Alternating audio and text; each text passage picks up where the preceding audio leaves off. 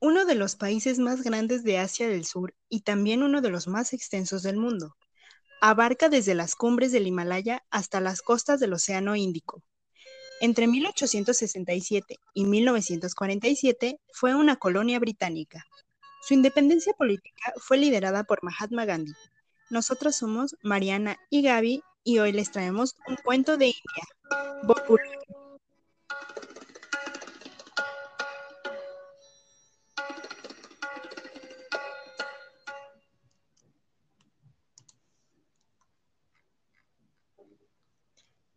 Érase una vez una joven valiente llamada Populuchi, que vivía sola en las cabañas de las colinas del Punjab, en el norte de la India. Popoluchi iba todos los días con sus amigas a sacar agua del pozo. Una mañana un ladrón se escondió cerca del pozo y vigiló a las muchachas, que con los extremos de sus brillantes dupatas flotando al viento parecían aladas.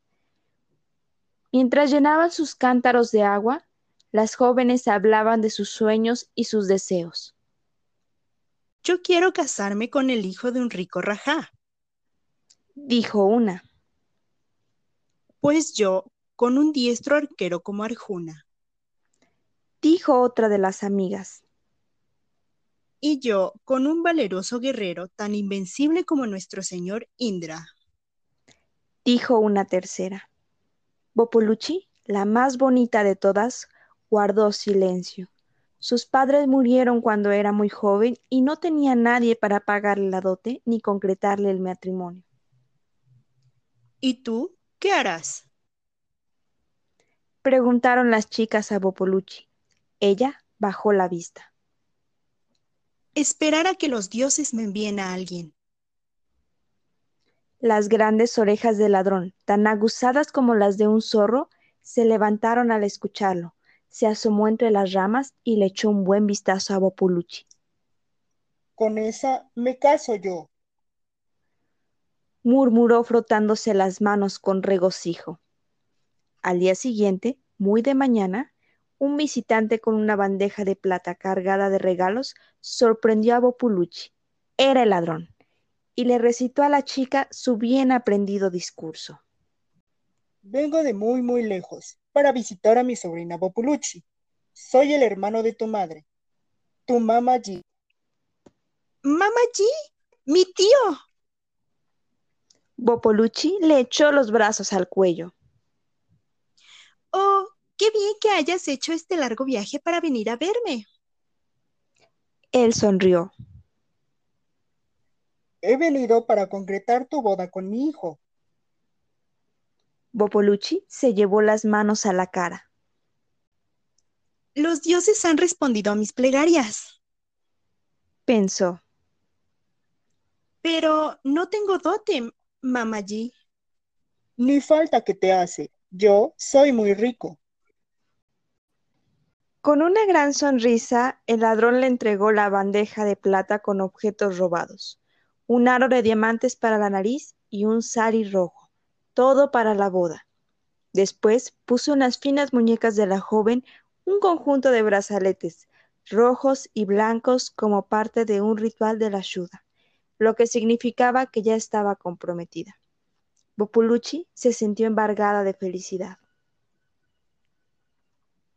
¿Me dejas que vaya a contárselo a mis amigas, mamá G? Pero su tío parecía tener mucha prisa. ¿Por qué no les da la sorpresa después? Ya organizarás una fiesta cuando regreses con tu opuesto novio. Debemos de irnos porque hemos de recorrer un largo camino. Así que Bopuluchi empaquetó sus escasas pertenencias y emprendió el viaje con el caballo de su tío.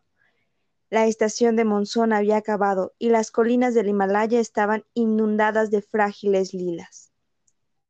¡Qué día más bonito! pensó Bopuluchi en cuanto dejaron el pueblo atrás, una banda de bulbules del Himalaya cantó.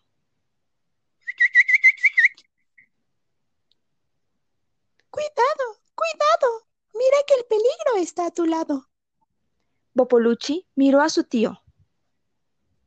Mamaji, Mamaji, ¿has oído a esos pájaros?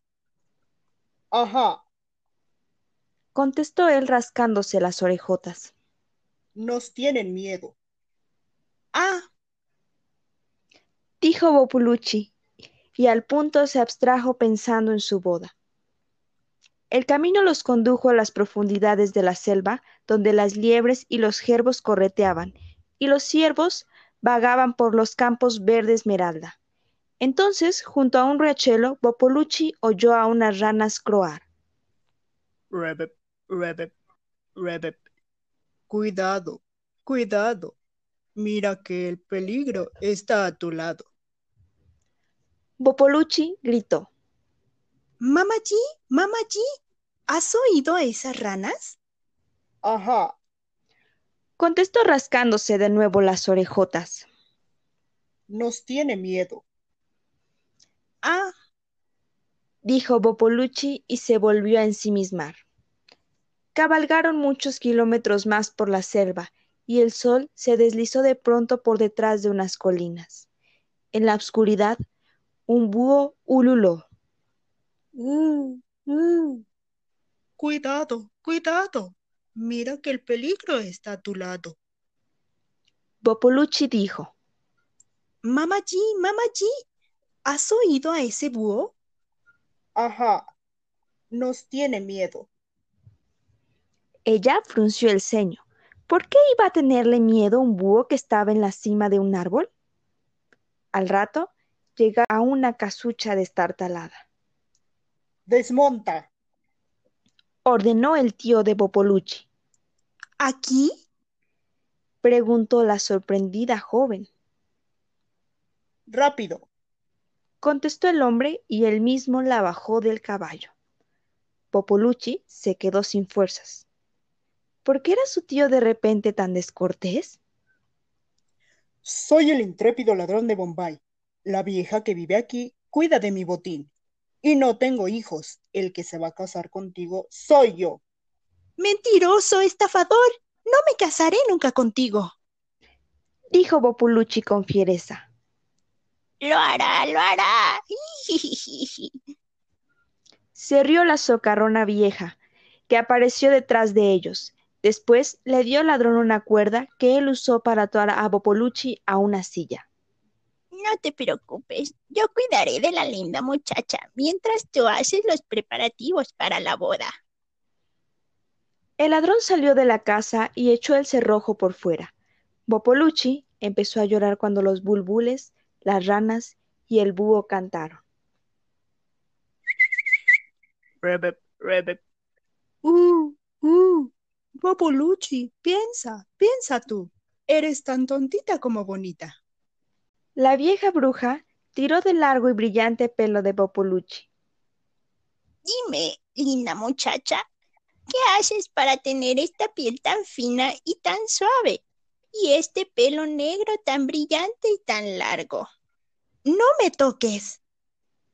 gritó Bopolucci, intentando darle una patada. La vieja bruja sacó un afilado cuchillo de un cajón. Si no me lo dices, te corto el pelo y te dejo tan calva como yo. De repente, a Bopolucci se le ocurrió una gran idea. Te contaré mi secreto. Cuenta, cuenta, linda muchacha. Bopolucci susurró. Hay un postre mágico que me da agilidad y vitalidad.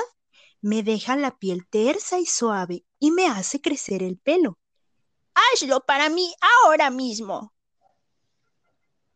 Ordenó la bruja. Esto marcha. Pensó Bopolucci mientras se disponía a preparar quer. Coció arroz, le añadió leche y azúcar y esparció por encima almendras, cardamomo y azafrán para que quedara dulce y muy sabroso. Después le echó una botella entera de licor. Popolucci le dio el gran cuenco de arroz a la bruja. Cuanta más cantidad comas, más rápido te desaparecerán las arrugas. Cuanto más rápido comas, más te crecerá el pelo. La vieja bruja se relamía los gruesos y glotones labios mientras zampaba y embullía hasta la última gotita de crema.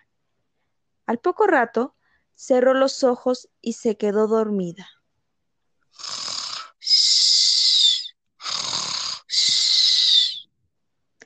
El Ker había hecho efecto.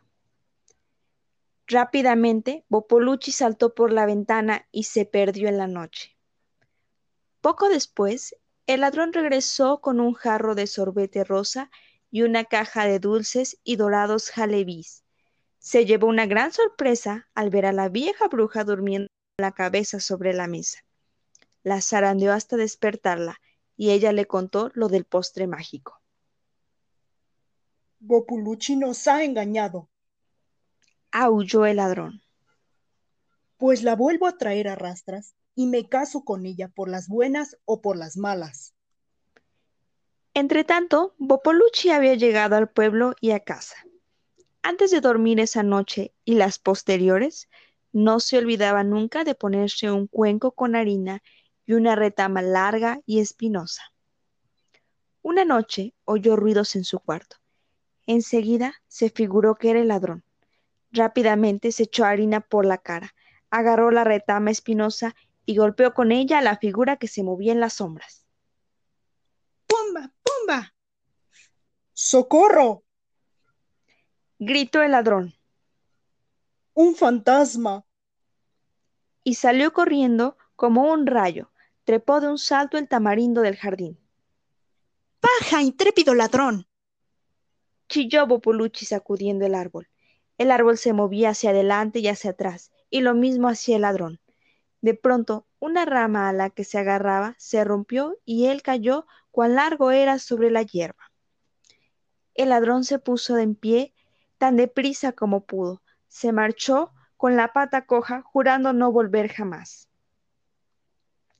Años después, Popolucci encontró un excelente joven que la amó por lo que era y dio importancia a que no tuviera dote. El pueblo entero celebró la boda con festejos, música y bailes. Bopolucci llevaba un sari rojo ricamente tejido.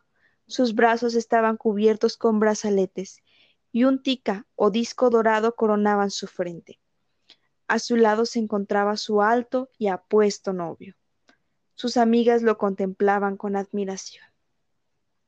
Parece el hijo de un rico rajá, dijo una de ellas un diestro arquero como Arjuna. Dijo otra. Un valiente guerrero tan invencible como nuestro señor Indra. Dijo la tercera. Bopolucci vivió feliz para siempre, pero nunca olvidó al ladrón. Si te invita una vez a su casa, comprobarás que aún tiene un cuenco de harina y una retama espinosa junto a su cama. Este cuento fue tomado del libro Cuentos de la India por Shenaz Naji y Christopher Core. Fin.